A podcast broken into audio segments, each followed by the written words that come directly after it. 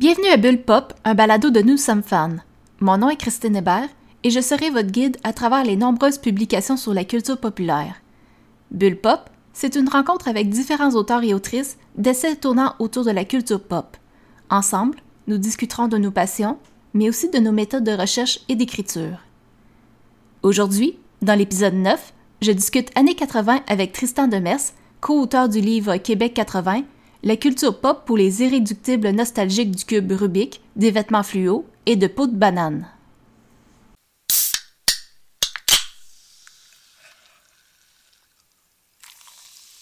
Aujourd'hui, dans cet épisode de Bulle Pop, nous recevons un créateur de bande dessinée, animateur jeunesse pour la télévision et auteur de plusieurs essais, dont Tintin et le Québec et Astérix chez les Québécois.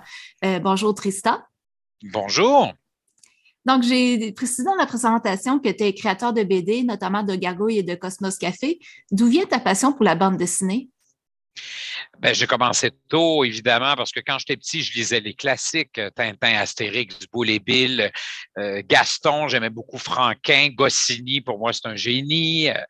Euh, et je suis de cette génération où on n'avait pas accès vraiment aux mangas. Hein. On les voyait à la télé sous forme de dessins animés à la Candy, Albator, Goldorak et compagnie. Mais pour ce qui était de lecture, on était très franco-belge ou américain, comic strips ou un personnage musclé, ce qui était moins mon type de BD.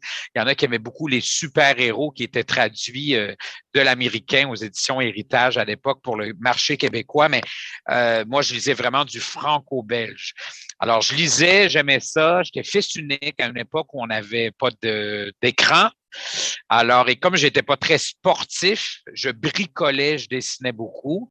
Et puis, euh, à l'âge de 7 ou 8 ans, je faisais déjà mes petites euh, BD que je bon, photocopiais, distribuais à mes amis. Puis, à l'âge de 10 ans, j'ai créé mon, mon personnage Gargouille qui m'accompagne encore. Puis, je m'amuse à dire que c'est ça fait 38 ans qu'il est avec moi, donc c'est peut-être ma relation la plus stable. Mais c'est ça qui est fou. Le temps passe et ça sera bientôt, dans un an et demi, les 40 ans de Gargouille. 40 ans de carrière. J'espère qu'on pourra faire un gros party à ce moment-là. Hmm. Euh, à quoi ressemblait le milieu de la bande dessinée dans les années 80? Ben, au Québec, il n'y avait pas énormément de choses. Ça passait beaucoup par des périodiques. Alors, il y avait Crow, hein, le magazine Crow qui a démarré dans les, à la fin des années 70, qui était très irrévérencieux, où on se moquait beaucoup de politique ou d'enjeux sociaux à travers la BD, la caricature. Et puis, euh, il y avait, il y a Safarir qui est arrivé, euh, autour de 87, je crois, qui donnait l'occasion à de nouveaux BDistes, une génération plus jeune, de s'investir euh, via un, périodique comme celui-là. Mais moi, quand j'étais petit, petit, il y avait peu de choses québécoises publiées. Je lisais Pif Gadget, qui est un immense succès français, et puis euh, le journal de Mickey qu'on recevait au dépanneur. On recevait six mois plus tard les invendus que les Français nous rechippaient. Mais on a créé les débrouillards, on a créé, je dis on, collectivement, on s'est donné des outils de lecture qui nous ressemblaient. Je dirais que la BD a pris son envol en même temps que le roman, euh, ce qu'on appelle le héros miroir, là, avec entre autres les collections de la courte échelle, s'installait dans l'imaginaire collectif. Alors, la génération de mes parents, ils ne lisaient que des trucs français alors que nous, ben, on pouvait pour la première fois découvrir des héros qui nous ressemblaient par des auteurs d'ici. Et puis euh, voilà. Donc, euh, la BD prend son essor depuis dix ans, vraiment. Là, en ce moment, on lit de la BD québécoise, l'arrivée des, des romans graphiques et de. En fait, c'est qu'on n'a plus le préjugé qu'on avait il y a 30 ou 40 ans, alors qu'on croyait que la BD, c'était des petits comics qui n'étaient pas de la vraie lecture contrairement aux Français ou aux Belges, on avait été nourris aux BD qu'on retrouvait dans les journaux, les suppléments jeunesse du samedi. Je pense à la petite presse à l'époque qui était dans la presse, ou même avant ça avec la patrie, puis d'autres euh, périodiques. Fait qu'on avait l'impression que c'était des petites jokes de coups de pied au derrière, de tarte à la crème, et que c'était pas sérieux. Alors qu'on utilisait déjà la BD comme outil de pédagogie en Belgique. Et là, maintenant, les choses ont changé. Toute la nouvelle génération s'est décomplexée de la bande dessinée, le considère comme un art euh, à part entière, parce qu'on parle de structure narrative autant que d'art visuel. C'est un amalgame de deux euh, dimensions, euh, deux expressions différentes. Puis là, je trouve ça bien le fun où on s'en J'étais dans une école ce matin d'ailleurs, puis c'est le fun de voir où, où on en est collectivement dans notre rapport avec la bande dessinée. Maintenant, on peut embrasser ce médium-là sans problème. En parlant de rapport à bande dessinée, moi, je voulais, je voulais surtout parler de notre rapport par rapport aux années 80. Euh, dans quelques mots, comment tu pourrais décrire cette décennie? Tu veux dire au niveau de la bande dessinée ou en général? En général. Ah, ben, c'est une décennie, euh, si on fait le lien un peu avec le travail que j'ai fait avec mon collègue Jean-Sébastien Girard dans notre livre, qui est un espèce de portrait. c'est drôle parce que plus le livre avançait dans sa production, plus on réalisait qu'on avait mal mené il y a 10, 15 ou 20 ans cette décennie-là en ne parlant que des costumes extravagants, des coiffures horribles qui reviennent de toute façon, là, même les pantalons, les, il suffit de se promener dans une boutique, là, puis de voir des ados dans une cour d'école. Moi, je veux m'évanouir, le, le sang me glace. C'est pas que c'est laid, c'est que moi, j'ai fait le tour de ça. Et comme c'est une roue, la mode, mais c'est revenu.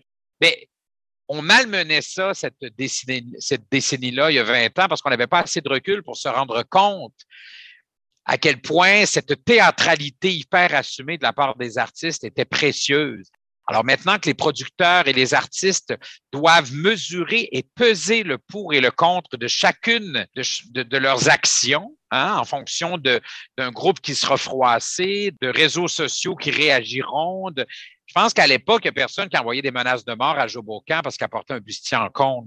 Alors, elle pouvait bien faire ce qu'elle voulait parce que ceux qui payaient pour se déplacer pour la voir en show aimaient sa folie. Ceux qui n'aimaient pas ça étaient juste pas au courant. En fait, avec le recul, je me dis, c'est une, c'est un gros party où on était peut-être moins conscient de l'environnement ou du regard de l'autre, mais ça nous permettait, je dis nous, les artistes au sens large, sur le plan créatif, d'y aller all-in, comme on dit, puis de peut-être moins se, se bloquer, se censurer ou réfléchir, y aller de façon plus organique de façon plus instinctive plutôt que de réfléchir à nos créations, ce qui vient un peu les édulcorer en bout de ligne. À trop réfléchir, on devient plus beige. Fait que je pense que c'est ça qui en ressort. Mais je suis pas en train de dire que c'était mieux dans le temps, ni que moi, je suis pas un passiste. Jean-Sébastien Gérard non plus, mon collègue avec qui j'ai travaillé sur ce livre-là, dirait la même chose. On n'est pas en train de dire que c'était mieux, mais on se rend compte qu'il y avait là une folie qui était moins euh, contrôlé par l'idée qu'on se faisait du regard de l'autre, du regard, du regard extérieur, je dirais. Avais-tu des exemples de théâtralité, d'extravagance euh, qui t'a surpris ou que tu te remémores avec amour euh, pendant cette décennie? Bien, c'est-à-dire que c'est drôle parce qu'en regardant les photos, d'abord pour faire le livre, il a fallu qu'on aille chercher des droits libérés de, de, plus de 300 photos. Donc, ça a été un gros travail iconographique. Hein. C'est bien beau de l'écrire, mais il faut le. Tu peux pas faire un livre sur, les années 80 si tu t'arranges pas pour qu'on voit ce que c'était, parce que c'était tellement coloré, c'était tellement fou. Mais je me rappelle que c'est drôle parce que il y avait quelque chose d'androgyne chez les groupes, même hétérosexuels, qui revendiquaient presque du hard rock ou heavy metal, alors que les gars étaient plus maquillés qu'un drag queen. Fait que ce qui est fou, c'est qu'à l'époque, on ne parlait pas de droits des communautés euh, LGBT, en fait, même moi, dans ma tête, je m'étais jamais arrêté à me demander si Boy George était gay, alors que, alors que c'était clair qu'il se maquillait, il y avait un côté drague, un côté, c'était hyper assumé, mais on avait 12 ans, on achetait des albums et pourtant, le droit des gays n'était pas reconnu. Alors, je me faisais traiter de fif à l'école, mais la personne qui me traitait de fif écoutait du Boy George. Et pour lui, c'était comme un autre gars, peut-être même hétéro, qui se maquillait. C'est pas l'expression d'une communauté gay, lesbienne, bi, trans, peu importe. C'est ça qui est fou. Avec le recul, je fais, hein, on n'avait pas vu ça. Puis pourtant, le droit des gays n'était pas là. Mais n'importe qui pouvait. Tu vois-tu, c'est que ça dépassait. C'était vraiment dans l'expression. On comprenait qu'un artiste a le droit de s'exprimer avec toute sa théâtralité, son exagération, sa folie, son excentricité, sans qu'on se pose trop la question à savoir ce qu'il voulait dire par là. Tu sais, il y avait quelque chose de bien naïf là-dedans ça, ça m'a un peu surpris en reprenant les photos. Je dis, voyons donc, maintenant, on, se, on serait capable de le classer à quelque part, là, de, de, de savoir un peu euh, où il se situe dans son orientation ou son, son identité de genre, alors qu'à l'époque, euh, autant le gars de Dépêche Mode se maquillait autant que. Tu sais, je me souviens du groupe Poison, tu sais, qui avait des pitounes, des filles habillées en maillot de bain dans ses. qui, dans le fond, ils étaient plus maquillés que les filles. Tu sais, il y avait quelque chose d'un peu, ben voyons, sais, c'est absurde. Alors là, notre regard là-dessus a complètement changé. Et selon toi, à partir de quel moment qu'on a arrêté de regarder les années 80 comme une période quétaine, ringarde? Oh, bien, il y en a qui trouvent ça très laid. Moi, j'ai remarqué que ceux qui ont trippé sur les années 60, 70 trouvent ça horrible encore. Vraiment.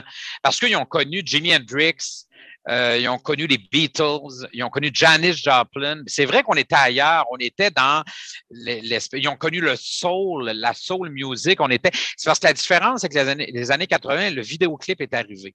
Donc, pour la première fois, les chanteurs et les chanteuses s'associaient, en fait, devenaient soucieux de l'image du personnage qu'ils ou qu'elles incarnaient à travers des clips. Je pense à Michael Jackson, où on attendait le clip de Jackson qui sortait telle date à 19 heures sur toutes les chaînes américaines, sur les chaînes câblées. C'était un rendez-vous. Je, me souviens avoir été chez un de mes amis quand j'étais en sixième année parce qu'on savait que vendredi, le nouveau clip de Jackson sortait. Donc, il y avait cette espèce de rendez-vous d'anticipation aussi. Et les vedettes étaient, euh, donc on se concentrait évidemment un peu moins sur la musique. La mise en marché devenait plus globale, je pense. Je suis pas un sociologue de la musique, là, mais euh, mais ça fait en sorte que tu prends Madonna, par exemple, qui, on savait que c'était Jean-Paul Jean-Paul Gaultier qui l'habillait. Euh, bon, George Michael euh, se tenait dans ses clips aussi peut-être plus au début des années 90 avec toutes les grandes, euh, les, mannequins de l'époque, les grandes top modèles britanniques. Bon. Fait que on avait on avait cette espèce de conscience là. Alors ceux qui ont bien aimé les années 70 où on jouait de la guitare sur un coussin, qu'on se concentrait à à se perdre dans des, des albums progressistes de musique euh, à la Genesis que j'adore aussi. Alors eux, là, j'ai l'impression des fois que ça les dépasse un peu. Euh, l'arrivée du vidéoclip revoyait la façon de mettre en lumière un artiste. Donc, j'en connais beaucoup, plus vieux que moi, qui ont presque une haine des années 80 parce qu'on a l'impression, eux, qu'ils ont perdu quelque chose par rapport, c'est vrai par rapport à l'espèce de, mouvement créatif musical des années 70, euh, alors que les années 80, c'était l'arrivée du clip, la mise en marché de l'image. C'est peut-être ça qui les agace. Encore là, pas tout le monde, mais bon.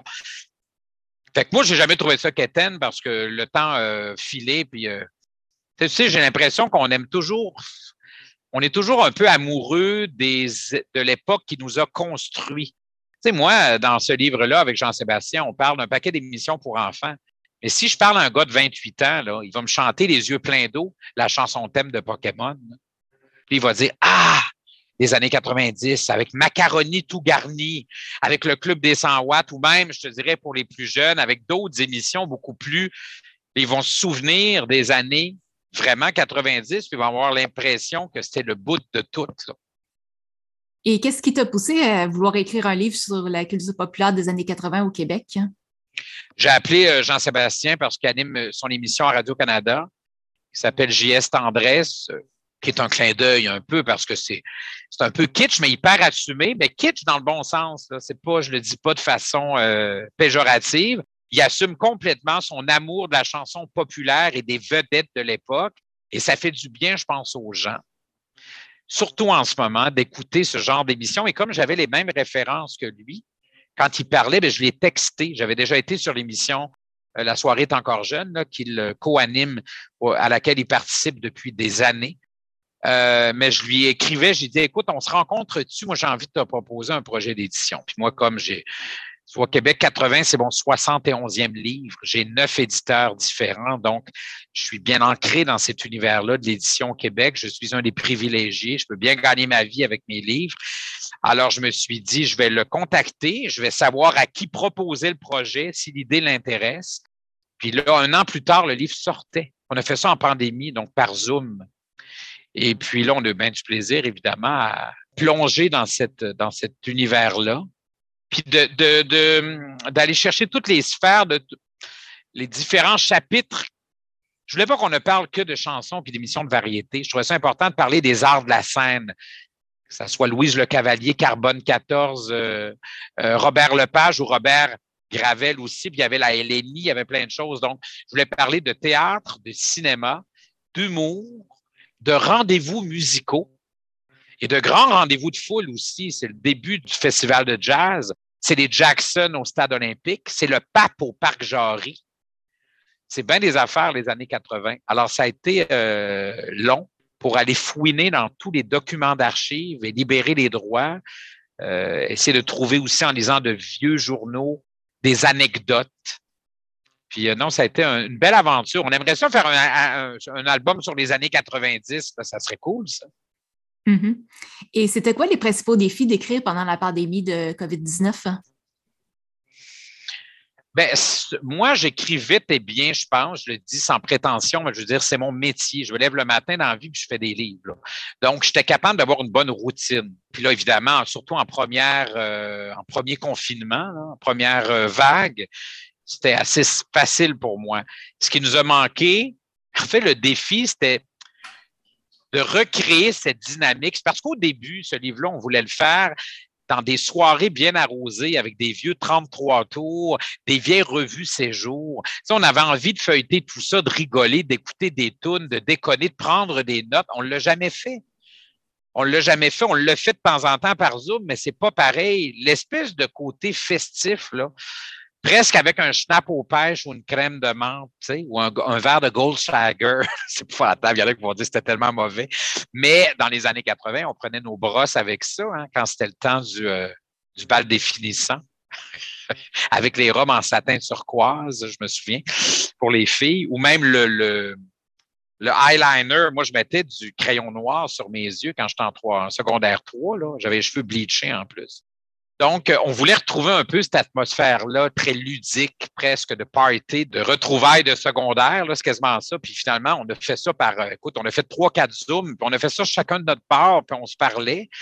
C'est ce qu'on a trouvé de plus, je dirais pas difficile, mais presque dommage. C'est comme si le livre devait se faire, mais il se serait fait idéalement dans un autre contexte. Par contre, la pandémie fait partie du succès du livre parce que et ça, c'est pas moi qui le dis, mais il y a des sociologues qui le disent, que quand l'avenir nous paraît incertain en ce moment, d'une journée à l'autre, on ne sait même pas ce qui s'en vient, euh, eh bien, c'est prouvé qu'on a tendance à se retourner, à se tourner vers le passé, parce que c'est quelque chose dont on connaît l'issue. Mais c'est bien ce qui a déjà eu lieu, c'est bien ce qui a déjà existé. Alors, on se, on s'accroche à nos, nos, souvenirs qui nous rassurent, parce que quelque chose qui nous, qui nous ancre dans l'idée de se rappeler euh, un bon souvenir ou une époque où justement c'était moins chaotique.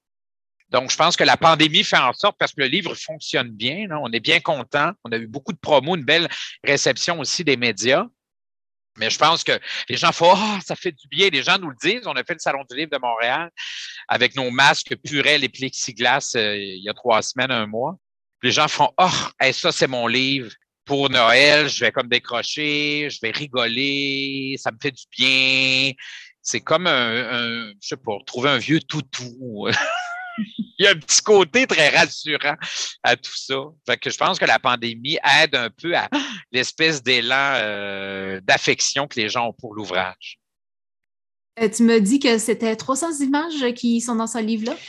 Euh, je ne les ai pas comptés, mais de mémoire, ça ne doit pas être loin de ça. C'est peut-être moins, ça me paru peut-être plus, mais c'est parce que faudrait que je les recompte. Parce que beaucoup d'images, d'abord, je dois te dire qu'on a coupé 40% du texte. Le livre aurait fait le double pratiquement. On a coupé 40% pour se concentrer sur les choses signifiantes. C'est que j'allais, ben, c'est ça un livre documentaire, tu ratisses très large. Puis après ça, euh, bon, tu vas élaguer pour ne garder ce qui euh, fait vibrer un peu à la lecture parce que des fois, le, les photos, même chose. J'ai été chercher des photos, beaucoup plus de photos pour ne garder que celles qui étaient bien signifiantes. Puis euh, donc, je me souviens plus. Il faudrait que je les recompte. Mais en tout cas, il y a dû au moins en avoir 300 là, qui ont été, euh, deux ou 300 qui ont été recensés au départ. Il doit en rester moins que ça dans le livre, mais il y en a quand même pas mal. Est-ce que c'était difficile comme recherche ou euh, c'est plus le tri qui a été difficile? Ben, c'est pas tant le prix que euh, ce qui a été long, ça a été euh, de négocier avec les compagnies de jouets, entre autres, ou les compagnies américaines. Tu sais, nous autres, on n'avait pas de problème à avoir une photo de Mitsu. Là. On la textait, Mitsu. Là. On prenait l'agent ou le photographe de Diane Dufresne. On faisait OK, c'est beau ou ben oui, c'est 100 pièces. Je te fais un package, tu me prends trois photos. parce qu'on voulait rémunérer à la juste mesure, juste valeur chacun des propriétaires des droits d'image, évidemment. souvent, on a joué, on a fait un peu la, j'ai joué la brebis égarée, les yeux pleins d'eau, qui expliquait que, je ne peux pas payer à, plein tarif. Si on veut un beau livre, il faut que tout le monde mette la, main à la roue, ou l'épaule à la roue, la main à la pâte, appelle ça comme tu veux, mais c'est parce que sinon, on se ramasse avec un livre qu'on aurait vendu 46 euh, pièces pour être capable de le rembourser. Ça n'aurait pas eu de bon sens. Fait qu'il fallait que tout le monde nous fasse un petit deal parce qu'on voulait beaucoup de photos dans notre livre. Mais tout le monde a été bon joueur là-dessus, les gens ont embarqué. Évidemment, quand j'arrivais aux États-Unis, pour avoir la photo, je dis pas, moi, de. C'est que des fois, c'était bien long. Il y a des choses qu'on n'a jamais été capable d'avoir d'ailleurs, parce que dans les temps, ça marchait pas. C'est des grosses machines. C'est Pepsi, ça a été difficile. On l'a eu. Quaker, ça a été difficile parce que c'est au Texas ou ailleurs. C'est que tu finis par parler en anglais un gars de 26 ans qui ne sait pas c'est qui Nathalie Simard. Si, par exemple, je veux l'accord pour la boîte de Smarties Nathalie, qui en fait était une cassette de chansons sucrées présentées par Smarties. Donc, il faut que ta compagnie de chocolat américaine donne le go. Fait que, là, ils font, mais je comprends pas de quoi tu parles. Mais évidemment, ben là, tu n'as pas envie d'expliquer où est le Québec, c'est qui Nathalie Simard, c'est quoi mon projet, qui suis-je? Alors que moi, je veux juste qu'ils me disent, oui, oui, mets-le ton Smarties, puis c'est correct, ça nous fait une pub, ça nous fait plaisir. Tu sais. Fait que des fois, c'était compliqué, puis des fois, on l'a eu sans problème. Je me souviens de la boîte de céréales de Mr. T. J'aurais pu pousser ma loc hein, pour être pogné pour demander à Mr. T aussi de nous donner. Des fois, tu arrives avec un projet, tu as une boîte de céréales Mr. T. Ça te prend l'accord du photographe qui a pris la boîte, ça te prend l'accord de Quaker qui a fabriqué la boîte, qui a été photographiée par le photographe, puis c'est Mr. T dessus, ça te prend la, l'accord de Mr. T, qui est sa photo, du photographe, pour la boîte, du Quaker, qui sont huit au. Là, tu finis par faire, ben, gars, on va laisser faire, puis on va mettre autre chose. Ça m'est arrivé, ça. Il y a une photo que je n'ai pas été capable d'avoir. Euh, j'ai remplacé ça par Dynastie. une photo de Dynastie. C'est correct. Mon éditrice me disait toujours, Sophie, mon éditrice, les gens ne savent pas ce qui était supposé d'y avoir. Ben, je faisais des deuils. mais là, ils savent que. Mais ils savent pas par ce qui a été remplacé, que ça, je ne le dirais pas, mais euh, il y en a qui n'ont pas voulu. Tu sais, euh, bon. Soit la batte bleue, je le dis, ils n'ont pas voulu me donner une photo de bière, de bouteille de bière. J'ai mis un verre de bière acheté sur des, des sites de, d'images libérées, mais il n'y a rien qui nous dit que c'est une labatte bleue. C'est dommage parce que je leur fais une pub. C'est pas un livre éditorial, alors qu'il y en a d'autres qui se garochaient pour me les donner. Tu sais c'est une question des fois de politique d'entreprise aussi. Fait que ce qui était long, c'est pas les vedettes et compagnie. La vedette est bien contente d'avoir son euh, sa photo. Euh. L'autre chose aussi, anecdote, il a fallu qu'on demande évidemment le droit à tous les artistes aussi. Il a fallu qu'on demande le droit à la succession des artistes décédés. Fait que là, on a eu une semaine de mort, que j'appelle. Il fallait qu'on envoie des courriels au chum à Michel Louvain, au chum à André Montmorency, à la mère de Marie-Céleste Touga. Je là, on a fait le tour. Là. on avait une liste. Léo Lilial dans la Maison des Chaînes. Euh, les Dames de cœur, il y en avait quelques-unes. Euh, d'ailleurs, André Boucher, qui est décédé récemment, malheureusement. Quelques semaines avant, elle nous a écrit un petit mot qu'elle était contente, puis elle nous donnait l'autorisation.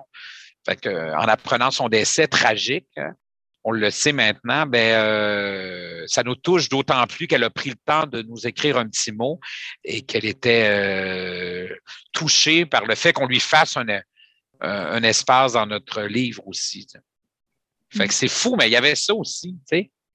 Il y avait ça. Il y avait des petits trucs où, par exemple, quand Michel Louvain est à travers la foule de Madame qui applaudissent dans son émission de bonne humeur enregistrée à, à Télémétropole à l'époque, donc TVA aujourd'hui, il y a plus de 40 ans ou 35 ans, ben, on est obligé d'ajouter un petit flou pour qu'on ne puisse pas reconnaître les madames, parce que légalement parlant, il aurait fallu qu'on ait la succession de chaque madame qui nous donne le droit à l'image. Mais ces madames-là ne se sont jamais enregistrées, sont arrivées en autobus de personnes âgées, ils ont applaudi, ils ont assisté à l'enregistrement, puis sont repartis. Je ne peux pas, 35 ans plus tard, savoir c'est qui cette madame-là. On ne courra pas après son fils qu'on ne connaît pas. Donc, on fait un petit flou pour focuser sur Michel. Le conjoint de Michel, hyper généreux, nous dit oui, allez-y. Alors, notre photo, elle est légalement publiable. Et ça a été comme ça pour des tonnes de photos. C'est ça qui. Mais moi, j'adore ça, là. Il y en a qui vont s'arracher les cheveux de la tête. J'ai des amis qui disent J'ai un de mes amis, Patrick Sénécal, qui est auteur, je ne sais pas comment tu fais faire des livres de même. Moi, je les enverrais toutes promener. Je ne peux pas croire qu'il y ait tant de travail. J'ai dit, oui, mais c'est une recherche, c'est comme un trésor. Moi, j'aime ce côté détective, trouver l'archive, trouver le, obtenir le droit à l'image, demander, expliquer le projet. Moi, pour moi, c'est un plaisir. Mais c'est presque un autre métier rendu là. On n'est pas en train d'écrire pendant qu'on fait ça. On n'est pas dans le créatif tant que ça. On est dans l'administration de gestion d'image. Mais moi, je l'assume.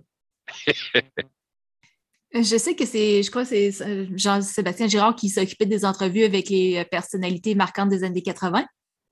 Oui, lui s'est occupé, oui, parce qu'il les connaît déjà avec ses émissions et il a ce talent-là de. Moi, je suis quelqu'un qui raconte, euh, qui, je pense que je peux bien mettre en mots, je peux vulgariser une histoire à travers les mots, alors que lui, dans la conversation, c'est sa grande force aussi, parce qu'un humour, euh, des fois un peu ironique, euh, sarcastique, il peut taquiner euh, les artistes avec lesquels il, il, discute, et ce sont des artistes qu'il connaissait déjà pour la plupart, donc c'était beaucoup plus simple que ça soit lui qui appelle René Simard, Martine Sinclair, et ainsi de suite.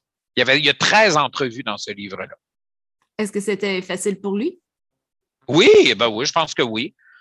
Oui, oui. Euh, ben oui, ils ont tous dit oui parce que d'abord, ils, répondaient au téléphone. On était en pleine pandémie. Il faut se reporter il y a un an, là. Quand tu appelais un artiste, il répondait Allô? Oui, oui, j'ai du temps. OK, on va jaser trois quarts d'heure. C'était quasiment ça. Genre, rappelle-moi demain, telle heure. Il n'y avait aucun. Il n'y avait pas de tournage. Il n'y avait plus de tournée. on aurait pu euh, faire le bottin du nom des artistes au complet. Là. Il y avait. Euh, il y, avait, vraiment euh, une belle générosité de ces gens-là. Je pense à René Simard, par exemple, qui est super fin, mais ce qui est cool, c'est que 40 ans plus tard, il peut nous dire, il y a un autre regard, il peut nous le dire que c'était too much, il sortait trois albums par année, il travaillait fort, puis euh, on a pressé le citron du petit Simard, il est capable de le dire en riant, il renie rien. Il est capable de se dire un peu en souriant, sourire en coin, ben, my God, que j'ai travaillé fort et que oui, c'était, euh, j'ai poussé la variété à son maximum et à certains moments, il sortait, lui-même le dit, c'était quasiment un disque pour la fête des mères, un disque pour la fête du travail, puis l'Halloween, là, ça finissait plus de finir.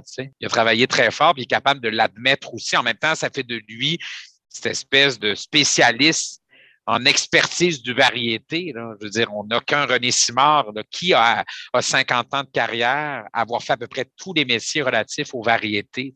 Et c'est très noble aussi divertir la masse, comme on le dit, mais je le dis euh, avec beaucoup d'affection, mais divertir les gens, c'est aussi noble à quelque part. C'est ça son métier, lui. Alors, c'est ce qui nous explique dans l'entrevue aussi. Et toi qui es spécialiste euh, en rédaction de livres, en quoi que la rédaction d'un livre sur les années 80 est différente de tes autres essais? Bien, c'est pas très différent de mon livre sur la ronde, par exemple. Parce qu'on est dans. Moi, j'avais fait celui sur les 50 ans de la ronde, Emmène-nous à la ronde, qui a été publié aussi aux Éditions de l'Homme.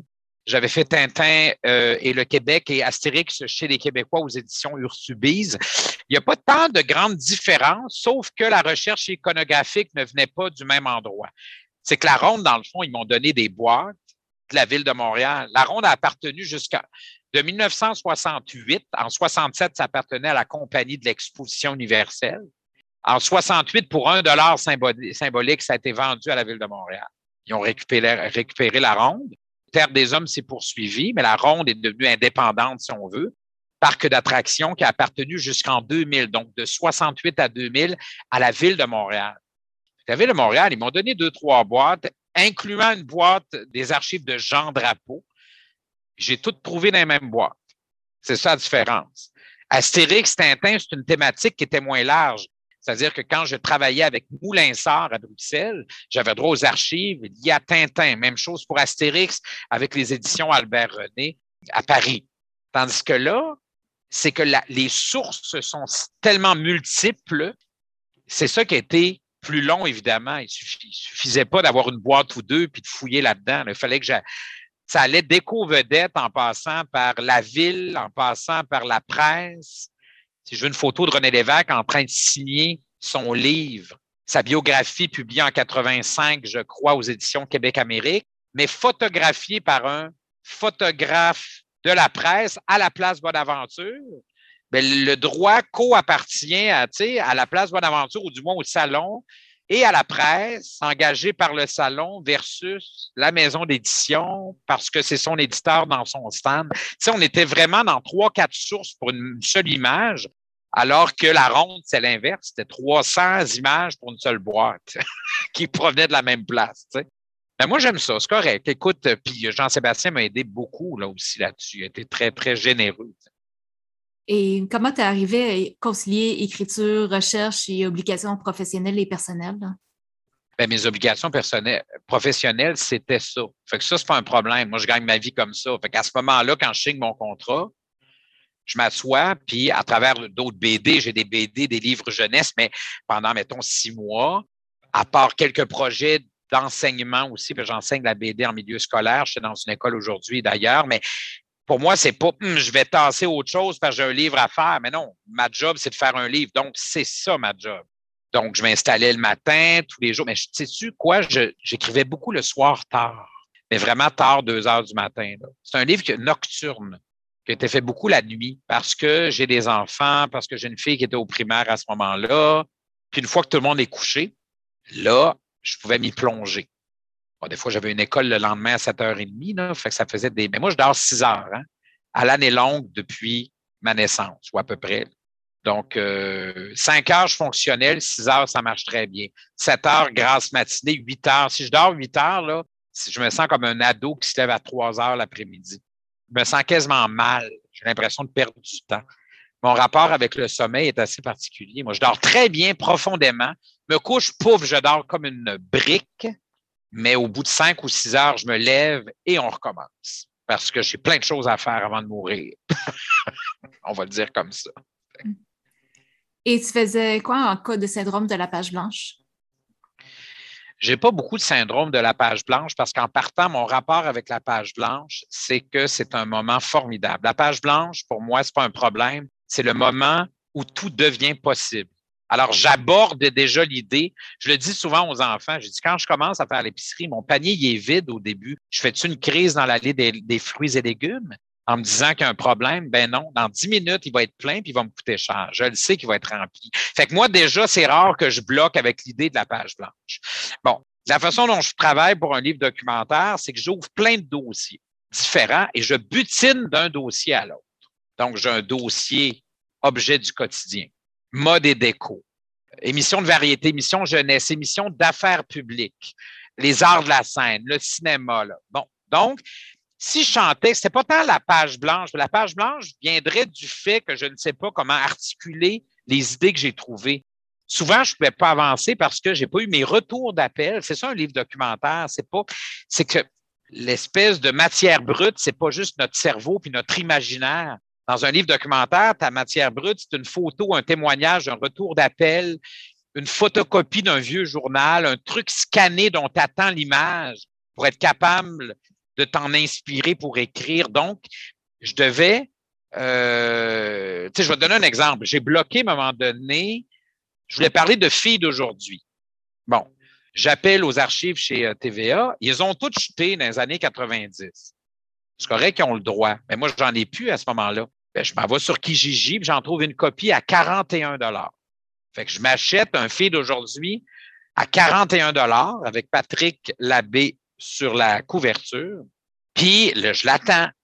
J'ai fait la même chose pour un casse-tête Bobino. Une revue des satellites popettes j'ai fait la même chose. Écoute, on trouve tout ça sur Kijiji ou eBay. La vérité, c'est que personne dans l'entrepôt, surtout en pleine pandémie, qui va aller fouiner à Télémétropole, donc à TVA maintenant, pour trouver un cahier à colorer des satellites popettes. Alors que je tape cahier à colorer satellites popettes sur eBay, je le trouve. Il est 25 mais je le commande, je l'ai, je le scanne. Puis après, je fais mon texte en fonction de la revue que je viens de découvrir. Alors là, je ne pouvais pas avancer parce que j'attends mon matériel. Fait que je me virais de bord, puis là, j'allais butiner dans un autre euh, chapitre, un autre dossier. Je veux dire, euh, Jean-Sébastien a voulu euh, tout fait pour avoir l'accord de publier la couverture d'un magazine IKEA de 84.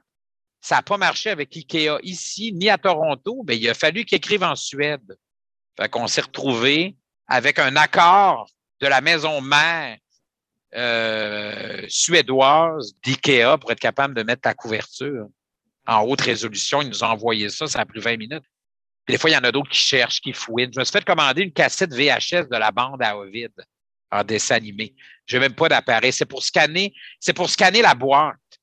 J'ai même plus de magnétoscope chez nous. Bon. Fait que j'ai une pile, là, je te parle, mais je regarde ma pile de trucs commandés des années 80 qui maintenant deviennent inutiles un peu pour moi, mais qui se retrouvent dans le livre. Alors ça, ça nourrit les pages, en fait, ça m'a permis, ça me nourrit dans mon texte, mais ça a permis d'habiller aussi les paragraphes. Donc, tu vois, il fallait que j'attende plein d'affaires comme ça, mais ça, c'est normal pour un livre documentaire. Il faut pas être pressé quand tu fais un livre documentaire. Si tu es pressé, tu coupes les coins ronds, puis tu n'as pas toute l'information qui te permet de bonifier ton texte avec la surprise, avec le petit détail. Il a fallu que je me tape bien des euh, télé-radio monde qui existaient encore dans les années 80. Tu avais le Halo Vedette, le Echo Vedette. Puis les télé-radio monde sont numérisés par la BANQ, la banque, la banque, pas la banque, la Bibliothèque et Archives nationales du Québec. Fait là, il fallait que je me tape ça pour trouver une entrevue, mettons, avec Guy Fournier à propos de peau de banane. C'est là que j'ai appris qu'il avait proposé à Radio-Canada peau de banane qui avait été refusé et que la deuxième année, euh, Yves Corbeil et Louise Deschâtelet ont renégocié leur salaire à la hausse parce qu'ils se sentaient sous-payés par rapport au succès et au code d'écoute. c'est en lisant tout ça que tu peux agrémenter mon texte, évidemment. Donc, ça prend beaucoup de patience. Hein? Oui, mais c'est un plaisir. Moi, ça me détend faire des livres documentaires. Vraiment, là, ça me roche pas du tout, du tout, du tout.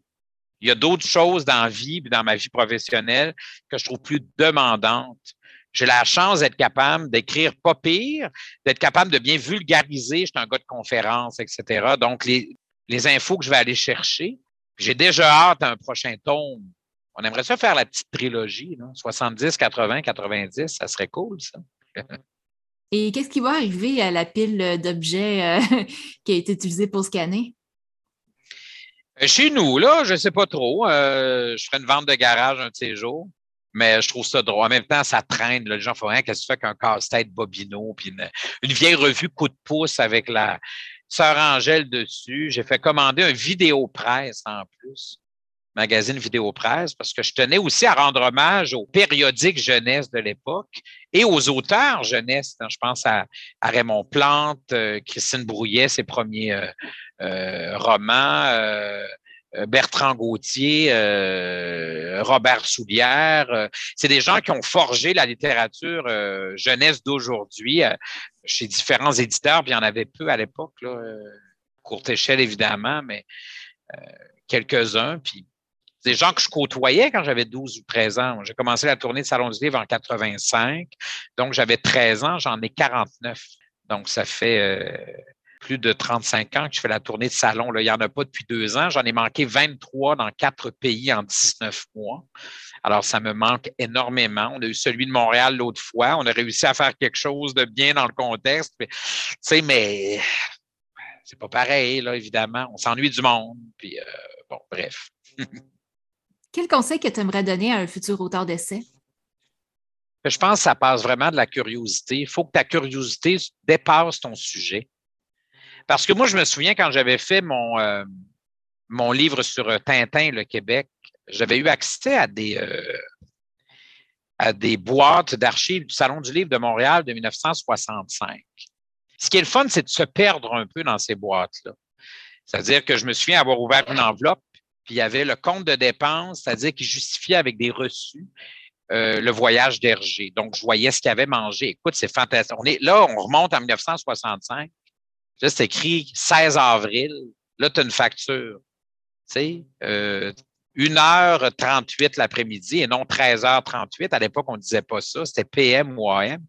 là, je voyais qu'il avait mangé un steak frites avec euh, un verre de vin, puis euh, un pudding. Euh, tu sais, c'est absurde. J'avais dans des élastiques des, euh, des billets de tramway aussi, pas tant liés à Hergé qu'à autre chose ou à d'autres auteurs ou peu importe. Mais donc, on a l'impression sur le coup que ça ne sert pas notre sujet, puis dans le fond, c'est pas vrai. Parce que là, tu vas chercher de la culture générale beaucoup plus large pour contextualiser ton sujet. C'est drôle, mais en sachant, en visualisant dans ta tête que le Salon du Livre, par exemple, en 65, là, au métro Berry, eh, il construisait. Tu vois, je suis tombé sur un, un papier qui expliquait par où rentrer pour aller au Salon du Livre, qui était là où il y a la grande bibliothèque de Montréal maintenant, donc aux archives, excuse-moi, Bibliothèque nationale. Donc, euh, il y avait le, métro Berry de Montigny à l'époque qui était en construction. Donc, on ne pouvait pas rentrer par en avant au Palais du commerce qui n'existe plus, parce qu'il y avait un immense trou des pépines, parce que en vue de l'expo qui s'en venait dans un an et demi, ils construisaient le métro. Alors là, en, voyant des billets de tramway, euh, un petit papier qui explique, c'est que ça te permet de comprendre le contexte social, euh, à la limite politique, euh, géographique, euh, dans lequel tout ça se passe. je trouve que ça te donne du jus pour être capable de d'habiller ton texte pour le mettre en contexte pour c'est que tu as l'impression de le vivre plus. Si c'est pas là ça va être plus tard que tu vas faire un lien tu sais. Puis je dis tramway c'est pas vrai parce qu'il y avait plus de tramway à partir de 59 on est en 65 fait que ça devait être des billets d'autobus. Je fais une parenthèse ça, c'est parce que j'ai dû lire à quelque part que les tramways s'étaient arrêtés à l'époque en telle année. C'est pour ça que je fais des. Mais moi, ça me permet d'imaginer sous la neige avec une voiture noire, Hergé arrivé avec son espèce de paletot. Euh, je ne sais pas. J'ai une vision très cinématographique de ce que j'écris parce que comme je fais de la BD, je décris beaucoup visuellement. Je ne veux pas juste dire il est allé faire des signatures. Je veux qu'en lisant, tu l'ambiance du tapis un peu humide avec les néons, les cordons de foule, les gens qui attendent, son bureau en mélamine avec un garde du corps, j'invente, je, dis n'importe quoi, mais je veux que toi, je veux que tu le ressembles parce que si je mets une image dans ta tête, ça rend ta lecture beaucoup plus plaisante aussi. Peut-être parce que je suis un gars de BD puis de mise en scène. Hein, je mets en scène mes personnages dans mes cases puis tout ça. Fait que de lire, le, le conseil, c'est d'être curieux tellement large qu'on va chercher l'ensemble d'un. On contextualise notre sujet, ça va finir par le pimenter à quelque, part sans même qu'on s'en rende compte. C'est que tu peux comprendre comment tout ça s'est fait. Je me souviens, je, sais qu'il est allé manger chez Kerulu à Québec, qui était dans le coin où maintenant se trouve le Simon, pas très loin de Château-Frontenac. Puis euh, c'était un restaurant chic avec des pâtisseries, euh, un restaurant français à l'époque, euh, bien couru en Haute-Ville à Québec. Puis Hergé avait été mangé là. En voyant les discussions, en comprenant aussi, écoute, il y a tellement de notes. On notait beaucoup de choses. On, a peu de photos, par exemple. Ça prenait, tu sais, l'appareil, ou à la limite, le Polaroid, puis il faut la retrouver, ce Moses de photos-là. Mais euh, c'est vraiment ça. C'est de assez large, puis d'être curieux de nature. Puis là, tu vas aller chercher le contexte global de ton sujet. Ça va te donner un récit qui qu'on imagine, comme un film. Moi, je veux mettre un film dans la tête des lecteurs et des lectrices. Pour moi, c'est ça qui est important. Et quel sera ton prochain euh, projet d'écriture? Ben là, je suis beaucoup dans les BD, évidemment, euh, parce que moi, c'est je gagne d'abord ma vie avec les bandes dessinées jeunesse. Alors, j'ai des séries jeunesse comme Club Licorne, j'ai un nouveau tome qui sort en février-mars, un nouveau Gargouille aussi. Euh, ça va s'appeler les les croustilles de l'espace, c'est aux éditions Michel Quintin. Ensuite, je travaille sur le prochain pour 2023. Ça sera les 40 ans de carrière, 40 ans de gargouille. On a commencé ça en 83 quand même. Je dis on, mes équipes, euh, moi j'ai des coloristes, j'ai une belle équipe avec moi aussi, puis j'ai mes éditeurs qui m'accompagnent depuis longtemps. J'ai la chance d'être bien accompagné depuis plus de 35 ans. Euh, j'ai d'autres projets de livres documentaires, pas assez aboutis pour que j'en parle, mais évidemment, j'aimerais bien continuer l'idée de la nostalgie avec mon, mon partenaire, mon collègue euh, Jean-Sébastien. On verra bien si l'éditeur euh, euh, veut embarquer dans l'aventure avec nous. J'ai des cahiers de dessin, j'ai plein, plein de choses aussi. Puis mon projet à moi, c'est de faire du développement à l'étranger du côté de la France. Alors, je négocie peut-être l'achat d'un condo là-bas pour me promener plus aisément dans les euh, festival. Euh, il y a 400 festivals et salons du livre en francophonie. Euh, le marché est assez grand là-bas que même l'été, il y en a beaucoup, alors que nous, l'été, il n'y a aucun salon du livre parce que la moitié des ventes d'un salon reposent sur les autobus jaunes puis les deux journées scolaires du jeudi et vendredi. Alors, en juin, nous, puis l'été, on est très festival, moins salon. On part au camping. Il y en a qui ont des chalets. Alors qu'en France ou ailleurs en Belgique, la densité de population fait que même l'été, dans n'importe quel village, le côté foire du livre, brocante ou festival improvisé sous chapiteau, il y en a tellement que j'aimerais l'été être capable de rouler plus en France, comme je l'ai fait dans les années 90-2000. Puis comme ça, partager mon temps entre la France et le Québec. Sauf que là, on est en pleine pandémie. Fait qu'on se comprend dessus que c'est ni le temps d'acheter un condo là-bas? J'ai la, misère à y aller juste pour en visiter. Pour l'instant, c'est pas ça l'objectif. Là, c'est de. Mais je pourrais très bien de, de là-bas ou d'ici travailler sur mon ordi. Ça m'empêche pas de dessiner et de scanner mes dessins pour mes clients pareil, c'est sûr. Sinon, un dernier commentaire avant de conclure cette entrevue? Ben écoute, euh, merci aux gens d'embarquer dans notre folie. De, on a de bons commentaires, on a de beaux retours. Les gens nous disent merci. Euh, je pense que ce livre-là fait du bien. Je le dis sans aucune prétention, mais on le fait en s'amusant comme deux gamins. Je crois que ça se ressent dans le produit euh, final et puis dans le produit fini. Puis merci à tout le monde, de, de, de, que ce soit via la bibliothèque ou la librairie, de trouver une, une façon de, de, remonter un peu dans le passé, puis d'un sourire, euh, d'une couverture à l'autre avec un sourire en coin, euh, porter un regard dans le rétroviseur aussi pour voir le chemin qui a été parcouru. Euh, puis des fois, on est, on, des fois, on a reculé un peu, des fois, on a avancé de beaucoup. selon les sujets, on est juste ailleurs. Et puis, il me semble que des fois, de faire le point sur ce qui a été fait, ça nous permet de mieux comprendre où on s'inscrit dans la ligne du temps puis où on s'en va pour la suite des choses. Euh, il y a beaucoup, on brasse, beaucoup de choses sur le plan social en ce moment, puis c'est intéressant, cette réflexion-là, elle est d'autant plus intéressante quand on sait d'où on part et ce qu'il y avait de fait ou de, ou de ne pas fait avant. Bon, bref. Donc, euh, on, est, on est choyé d'avoir euh, les lecteurs avec nous, ça c'est sûr. Je te remercie, Tristan, d'avoir accordé cette entrevue. Ça fait plaisir. Ça a passé super vite. C'est un plaisir. Merci. Merci.